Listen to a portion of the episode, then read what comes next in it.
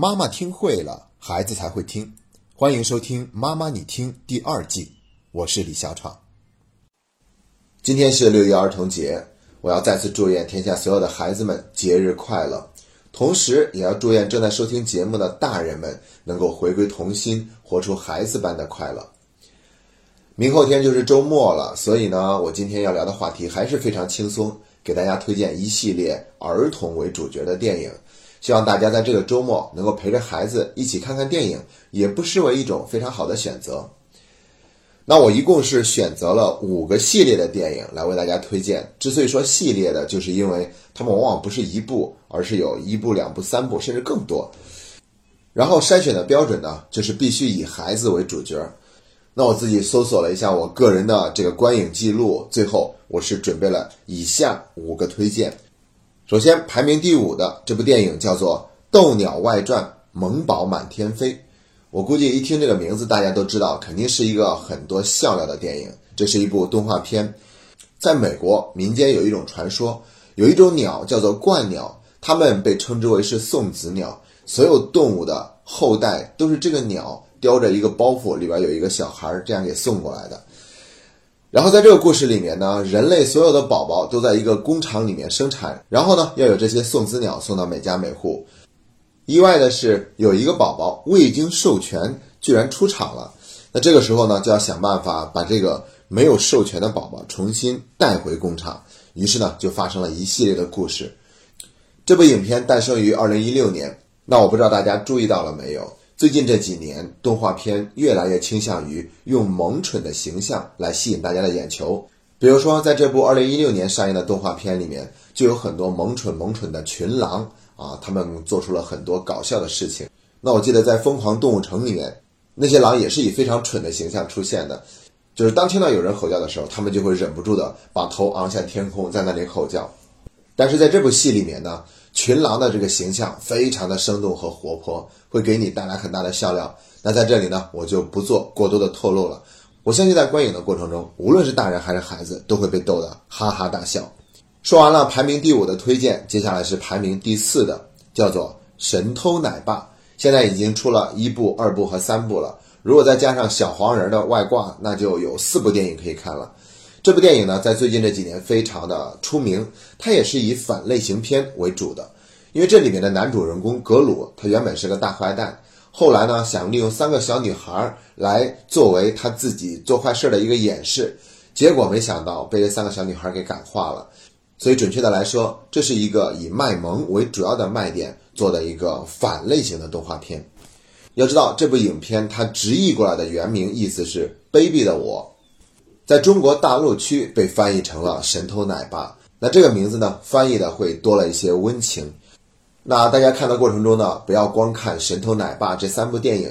如果你对电影中的一个插科打诨一样的存在，就是那些小黄人，也非常感兴趣的话，那推荐大家可以看另外一部叫做《小黄人大眼萌》。那那部影片它同样也是把卖萌做到了极致。关键就是我们都应该知道，小黄人他是不怎么会说话的，对不对？可是呢，孩子们却都能听得懂。所以在镜头语言这方面的运用和构思，这个系列的电影是非常的成功的。所以呢，我把它放在了今天排名第四的位置。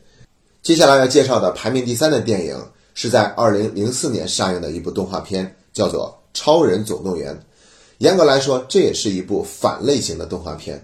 因为它讲述的内容跟以前的那种套路都不太一样，它讲述的是一对超人情侣退居二线以后呢，就过上了普通人的生活，然后也要生儿育女，也要面临升职和加班的困扰，家里面也是各种各样的琐事满天飞。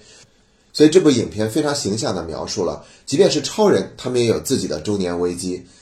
那影片中的这个超人家庭呢，也是典型的中产阶级的家庭配备。那女儿呢，有点羞涩。儿子呢有点调皮，然后还有第三个宝宝，这个宝宝还在襁褓之中，但是已经有一些深不可测的能力开始悄悄的展现，可以说他是这部影片里面最具有神秘色彩的一个人物。那在这里呢，提前还可以给这个电影打一下广告。二零一八年的六月二十二号，《超人总动员》的第二部就要在国内上映了，所以呢，我们不妨先做一下功课，带着孩子看完《超人总动员》的第一部，然后有一天。再带着孩子一起去影院观看《超人总动员二》。好了，推荐完了第三名，接下来终于到了第二名。那这也是一部动画片，它的名字叫做《宝贝老板》。对于这个第二名的这个电影啊，我是非常佩服的，因为它有一个非常棒的创意。它是说每一个宝宝在会开口说话之前，都是有双重身份的。他同时还要上班，是一个霸道总裁。关键就是在这部影片里面，非常巧妙的把一个家庭里面生了二胎以后大宝的感受描述的淋漓尽致。因为父母都会把更多的精力放在了二宝的身上，所以他自己就感觉很有危机。然后在这个过程中呢，大宝又发现自己的弟弟好像并不是像一个婴儿那么简单，而是背后还有很多神秘的东西。这个构思创意特别的好，而且对于我们中国很多现在的家庭来说呢，非常适合观看。因为现在生二胎的话题比较热，大宝怎么样去跟二宝相处好，这也是很多家长关注的一个问题。所以说，它虽然是一部美国影片，但是我们看的时候一定会有很多。感同身受的地方，而且我相信大家在看完以后，对于处理大宝和二宝的关系，可能就会有了一个更好的选择，或者是仅仅带着孩子一起去看了这部电影，他自己内心也会有很多的改善。好了，接下来我们就要说今天的第一名了。